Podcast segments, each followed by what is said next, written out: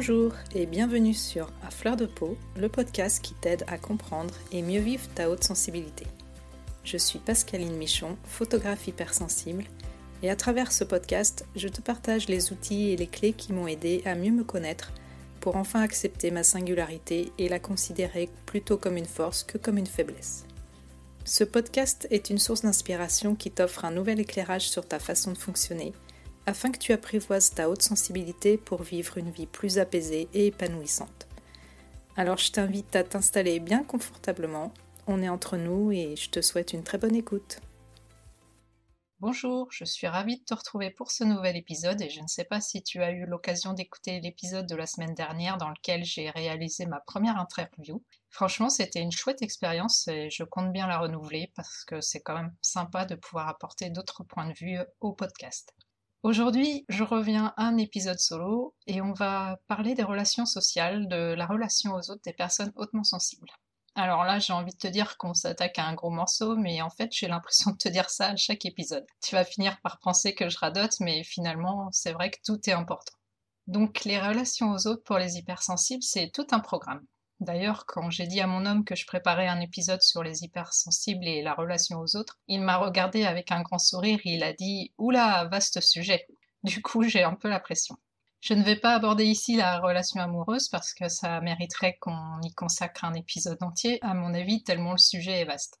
Pour aujourd'hui, j'aimerais plutôt évoquer les interactions sociales qui peuvent être bien compliquées pour nous, les personnes hautement sensibles. Qui plus est, quand en plus on a une personnalité introvertie. Pour remettre un petit peu les choses en perspective, il est bon de rappeler que nous sommes à peu près 30% à être concernés par la haute sensibilité. C'est un pourcentage non négligeable, mais il faut être conscient que la majorité de la population mondiale, soit les 70 autres pourcents restants, n'est pas concernée par cette caractéristique. Alors ça ne veut pas dire que ces 70% ne sont pas des personnes sensibles, car tous les êtres humains sont dotés de sensibilité, mais ça signifie que ces personnes-là ont un fonctionnement différent d'une autre. Même si on parle de plus en plus d'hypersensibilité ou de haute sensibilité, la plupart des gens ne savent pas encore de quoi ils retournent exactement. Et même certaines personnes hypersensibles elles-mêmes, qui n'ont pas encore découvert tout ce que cette haute sensibilité implique, pensent toujours qu'elles ont un problème qu'il faut corriger. Beaucoup de personnes imaginent que l'hypersensibilité concerne uniquement le côté émotionnel et qu'être hypersensible, c'est ne pas savoir contrôler ses émotions. Ça engendre donc, tu t'en doutes, beaucoup d'incompréhension de part et d'autre. Ces personnes-là ne comprennent pas nos réactions qu'elles interprètent comme étant disproportionnées par rapport à leurs normes, leur façon à elles de voir le monde et d'y évoluer. Et les hypersensibles qui s'ignorent ne comprennent pas ce monde qui leur paraît si dur. Ils ont l'impression qu'on ne les aime pas pour ce qu'ils sont, ils se sentent remis en cause dans leur identité profonde et s'efforcent de s'adapter pour être acceptés, pour tenter de trouver une place dans ce monde. Tout ça, bien sûr, avec tout le mal-être que ça engendre. Tu vois bien que déjà ça part mal pour établir des relations sur des bases saines et équilibrées puisqu'elles se construisent sur une incompréhension mutuelle.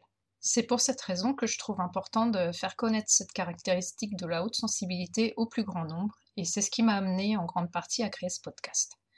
En réalité, ce qui pose le plus de problèmes à la plupart des hypersensibles, c'est l'hyperstimulation externe constante. Et cette hyperstimulation est provoquée en grande partie par nos relations avec les autres, que ce soit dans le cercle familial, dans la vie professionnelle ou dès qu'on est amené à entrer en interaction avec d'autres personnes. Les rapports sociaux sont donc notre principale source d'hyperstimulation et ce n'est donc pas étonnant que ce soit si difficile à gérer parfois pour nous la communication entre les êtres humains est déjà bien souvent euh, difficile à établir, alors tu imagines bien qu'en plus euh, il y a cette caractéristique de l'hypersensibilité qui se rajoute, et eh ben c'est un challenge de plus à relever. Nos relations avec les autres sont donc basées sur une incompréhension mutuelle, comme je viens de te le dire. Quand on méconnaît les caractéristiques de notre haute sensibilité, on s'imagine que les autres pensent comme nous, qu'ils ressentent les mêmes choses que nous, et que si on réagit de telle ou telle manière, ils vont comprendre pourquoi et adopter tout de suite la bonne attitude envers nous.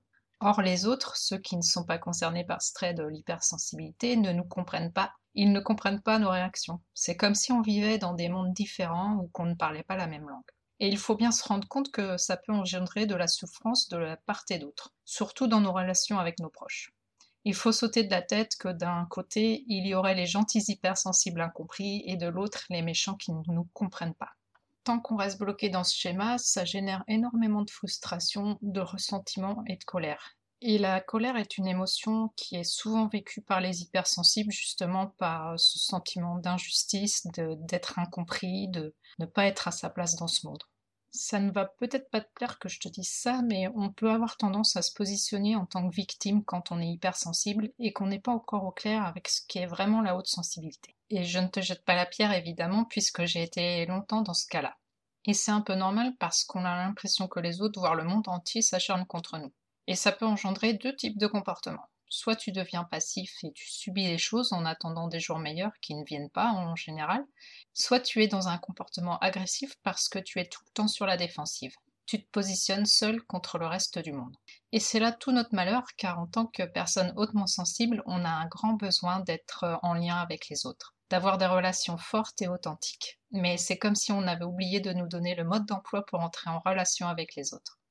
Si tu as du mal dans ta relation aux autres, c'est dû la plupart du temps au fait que ta sensibilité ait été bien accueillie ou non pendant ton enfance. On en revient toujours au même. Si ça a été compliqué, et ça ne veut pas dire pour autant que tu as eu forcément une enfance malheureuse, mais peut-être que tu n'avais pas la reconnaissance nécessaire de la part de tes parents, ou que ta personnalité n'était pas vraiment comprise, ni ta singularité réellement acceptée. Si ça a été compliqué, on a une forte tendance à vouloir être aimé à tout prix, à vouloir la reconnaissance, et on a très peur d'être rejeté ou jugé. Du coup, presque toute notre vie s'articule autour du regard que les autres portent sur nous, et c'est un sacré handicap pour avoir des relations saines avec les autres, tu t'en doutes bien. En tant que personne hautement sensible, on a tendance à avoir du mal à accorder notre confiance, car il y a toujours derrière une peur d'être blessé. A contrario, dès qu'on se laisse aller à entrer en relation avec d'autres personnes, que ce soit en amitié ou en amour, on peut devenir vite exclusif. On se donne corps et âme dans la relation et parfois ça peut faire très peur à l'autre et même le faire fuir. En général, on n'est pas trop à l'aise avec les sujets de conversation banals non plus. On préfère les conversations plus profondes ou tout du moins qui tournent autour d'un sujet qui nous intéresse car sinon on s'ennuie et on peut vite décrocher. C'est ce qui fait qu'on a aussi du mal à entamer des conversations avec des personnes qu'on ne connaît pas, parce qu'on ne sait pas trop quoi dire et on est souvent gauche. Et comme il y a toujours la peur latente de ne pas être à la hauteur, la plupart du temps on bafouille, on rougit, on ne sait pas quoi faire de notre corps. Et ça peut même arriver avec des personnes qu'on connaît bien. Moi, par exemple, je rougis très souvent, dès que je prends la parole, et c'est vraiment pénible. Tout ça, ça ne nous incite pas spontanément à aller vers l'autre. Bon, alors évidemment, si tu es plutôt de type extraverti, tu ne connaîtras pas tous ces problèmes-là, et tant mieux pour toi, j'ai envie de dire. En tant qu'hypersensible, on préfère également les relations plus intimes, en petits groupes où on se crée des liens forts plutôt que des relations de copinage. On a des amis qu'on peut compter en général sur des doigts d'une main et pas de copains. Ceux-là, on les considère plutôt comme des connaissances. On sait très bien avec qui on a envie de s'investir dans la relation et avec qui on ne pourra jamais créer de lien durable. La plupart du temps, les soirées à plus de 10 personnes, pour nous, c'est aussi l'angoisse. Ça s'explique de plusieurs façons. Déjà d'une part parce que nos sens sont mis à rude épreuve par les bruits divers, s'il y a de la musique, mais aussi parce qu'on observe tout et parce qu'on capte toutes les conversations à la fois. On a du mal à fixer notre attention dans ce genre de situation. On n'arrive pas à s'intégrer aux conversations et la plupart du temps on se pose en observateur. Souvent on a déjà envie de s'éclipser au bout d'une heure ou deux parce qu'on sature. Alors évidemment, ça ne veut pas dire que tu n'apprécies jamais ce genre de situation. Il y a des fois où oui, tu aimes t'amuser comme tout le monde, mais pour autant, tu n'as pas forcément besoin que ton emploi du temps soit rempli euh, tous les week-ends euh, par des soirées diverses. Bon, alors j'en conviens, en ce moment c'est sûr que les soirées c'est un petit peu réduit, mais peut-être que justement tu apprécies de ne pas te justifier constamment, de ne pas avoir envie de sortir. On t'a peut-être souvent reproché d'être trop timide, de prendre les choses trop au sérieux, de ne pas savoir t'amuser, qu'il fallait te décoincer ou ce genre de choses. Du coup, tu culpabilises peut-être et tu te forces à te comporter comme les autres attendent de toi. Moi, j'ai souvent entendu Oh là là, mais qu'est-ce que t'es sauvage, t'as vraiment un problème. Toujours cette question de la normalité qui revient encore et encore. Alors oui, certainement que du point de vue d'un extraverti, j'ai un problème, mais moi, je ne vois pas en quoi ça devrait être un problème si ma nature intrinsèque fait que je préfère la solitude, le calme et que je ne trouve pas l'intérêt de faire connaissance avec une nouvelle personne chaque jour. Tu vois où je veux en venir, on t'a fait croire que tu n'étais pas normal parce que tu n'agissais pas comme la plupart des gens. On a vraiment du mal à gérer la différence dans notre société. Si tu n'es pas comme tout le monde, alors tu fais peur, tu entres dans le domaine de l'inconnu et on te rejette pour ta différence. C'est dur à entendre, j'en conviens. Encore une fois, pour vivre des relations plus épanouies, tout passe par l'acceptation de qui on est vraiment. Une fois qu'on s'accepte tel que l'on est, avec notre personnalité d'hypersensible, notre personnalité parfois introvertie, nos différentes facettes et notre fonctionnement, tout devient plus simple. Quand on s'accepte pleinement, notre relation aux autres devient plus apaisée. Et quand on comprend enfin que c'est vain de vouloir être accepté et aimé par tout le monde, ça soulage aussi. Bon, je ne te cache pas que ça ne se fait pas en un jour et que le chemin est parfois long et qu'il est parsemé d'embûches. Ça demande beaucoup de résilience, mais ça tombe bien. Nous, les hypersensibles, on est très doués pour ça et c'est une de nos grandes forces. Ensuite, une fois que tu as passé ce cap de t'aimer tel que tu es, il s'agit de faire comprendre à tes proches ta façon de fonctionner et de voir le monde. Car figure-toi qu'ils ne font pas exprès de se comporter comme ça avec toi, c'est juste qu'ils n'ont pas les bonnes clés pour te comprendre. Par contre, si j'avais un conseil à te donner, c'est de bien évaluer à qui tu vas t'ouvrir par rapport à ta haute sensibilité. Et dans un premier temps, peut-être de ne pas utiliser le terme hypersensible. Parce que, comme on a pu le voir, ce mot est connoté négativement et tu peux être confronté à des réactions de rejet. Et tu risques de te retrouver encore avec des phrases du genre oui bon bah t'es hypersensible, bah t'as qu'à t'endurcir un peu et prendre sur toi. Et ça n'aura pas fait avancer le schmilblick. Je te conseille plutôt dans un premier temps de parler de ton fonctionnement, de ta grande réactivité aux stimulations. Par exemple, si le bruit te dérange beaucoup et a tendance à te mettre les nerfs en plot, tu peux le dire. Moi, quand on est à table en famille et que tout le monde parle en même temps et qu'en plus mes filles ont mis de la musique, je sature direct et je n'arrive pas à suivre les conversations. Dans ce cas-là, je demande en général à baisser le niveau de la musique en disant je suis désolée mais je n'arrive pas à me concentrer, il y a trop de bruit. Une fois que le niveau sonore a diminué d'intensité, je peux à nouveau être en présence et participer à la conversation. Ça peut être aussi une sensibilité à la lumière. Ma plus jeune fille, par exemple, est très sensible aux lumières fortes et du coup on a installé des variateurs d'intensité sur nos luminaires. Alors bien sûr, on sait qu'on est tous hypersensibles dans la famille, donc ça aide, je te l'accorde. Si par exemple tu es quelqu'un qui parle peu, il s'agit déjà de l'accepter pour toi-même. Tu peux aussi rassurer les personnes avec qui tu es. Souvent, ça sera en groupe. Tu peux informer les personnes avec qui tu es que ce n'est pas parce que ça ne t'intéresse pas que tu ne prends pas la parole, mais parce que tu préfères être dans l'écoute. Et aussi dire que tu passes un bon moment. Et tu te rendras peut-être compte quand tu es en relation avec une seule personne que tu peux également parler pendant des heures. Et tu verras qu'en général, tes amis apprécient chez toi cette qualité d'écoute, ton côté calme et posé qui rassure. Ça ne veut pas dire que tu n'es pas plus expansif à d'autres moments. Tu peux également expliquer que les émotions sont aussi une forme de stimulation et que c'est pour ça que tu vis des choses plus intensément et que tu peux parfois avoir des réactions qui semblent disproportionnées. Par exemple, tu peux avoir des accès de colère ou réagir violemment à certaines choses qu'on te dit parce que tu te sens remis en cause dans ton identité profonde ou que tu ressens une profonde injustice. La base, en somme, c'est de communiquer de manière bienveillante. En ce moment, on parle beaucoup du sujet de la haute sensibilité. Ça peut être l'occasion pour toi d'expliquer à tes proches que ça te concerne. Tu peux leur faire écouter par exemple une émission, regarder une vidéo sur YouTube, lire un article sur le net ou un livre. C'est une belle opportunité de t'ouvrir aux autres et de discuter autour de ta personnalité. Ça peut même enrichir tes relations avec les personnes qui te sont proches. Bien sûr, ça te demandera aussi parfois de faire des concessions, de te faire un peu violence sur certaines choses, mais tes proches seront eux aussi plus enclins à faire des efforts si de leur côté, ils comprennent mieux ta manière de fonctionner. Moi, tu vois, par exemple, j'ai choisi de m'exprimer à travers ce podcast. J'ai pris le risque de m'exposer au grand jour. Ça me motive de pouvoir partager sur ce sujet avec le plus grand nombre et depuis que je me suis autorisée à le faire, c'est assez dingue les retours positifs que je peux avoir. Ça me remplit d'énergie.